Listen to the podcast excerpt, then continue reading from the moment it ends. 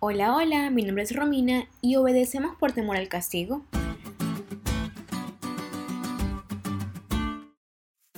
Desde pequeños escuchamos frases como no puedes hacer X cosa porque o si haces eso no te complazco en X cosa. Y así indirectamente comenzamos a obedecer por temor al castigo.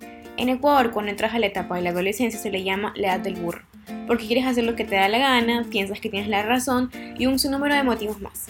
Recuerdo que en esa etapa de mi vida comenzó a gustarme un chico y me distraje de los estudios. Cabe recalcar que mis papás siempre me exigieron buenas notas y un buen comportamiento, y por andar en las nubes comencé a descuidarme y recibir notas en la gente. Como yo pensaba que me las sabía todas, las escondía, para que no tuvieran por qué regañarme. Pero un día mi papá las descubrió y desde ese día no volví a ser la misma. Hoy tengo 23 años y vivo en otro país, pero a pesar de la distancia, mis papás aún me aconsejan y tienen poder sobre mí. Ellos dicen que nunca me podré librar de ellos, pero en fin, Aprendí a obedecerles por amor porque ellos conocen lo mejor, porque ellos son más experimentados y porque sé que cuidan de mí. Dios es un Padre que ama y quiere lo mejor. La lección de esta semana nos enseñará sobre la caída de Adán y Eva, cómo el pecado y la muerte se apoderaron de este mundo, pero a pesar de eso, cómo Dios plantó esperanza desde el Edén. El versículo de la semana se encuentra en Génesis 3 del 1 al 7 y relata la advertencia de Dios a Adán y Eva sobre el fruto prohibido. Enlazando con lo que aprendimos la semana pasada, podemos destacar la primera lección. Dios no nos fuerza a ser leales. Hay libertad para elegir y podemos tomar buenas o malas decisiones. Y quizás podemos pensar, ¿por qué Dios permitió que eso pasara?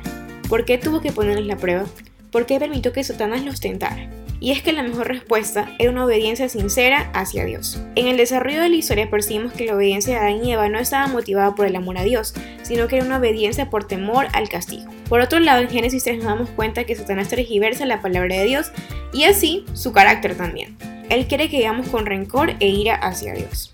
Eva tomó una mala decisión, tuvo miedo, pero en lugar de ir hacia su esposo para pedir ayuda, continuó conversando con la serpiente y comenzó a creer en el cuento. Después Adán comió sabiendo que era lo que hacía, sin pensar en la magnitud de su elección. Adán comprendió que su compañera había transgredido la única prohibición que se les había hecho como mayor prueba de fidelidad, pues él debía separarse de ella. ¿Pero él estaba dispuesto a eso? Pues sí, si ella estaba destinada a morir por desobedecer, él lo haría con ella. Interesante, ¿no? En el libro Historia de la Redención podemos conocer aún más detalles. Sin embargo, mi deseo hoy es que no le des cabida al diablo. Huye y pide ayuda. Ve a los brazos de Jesús porque Él nos libra de toda tentación y nos ofrece esperanza, la única esperanza que es Él. ¿Te diste cuenta de lo que estuvo la lección? No te olvides de estudiar y compartir ese podcast con todos tus amigos. Es todo por hoy, pero mañana tendremos otra oportunidad de estudiar juntos.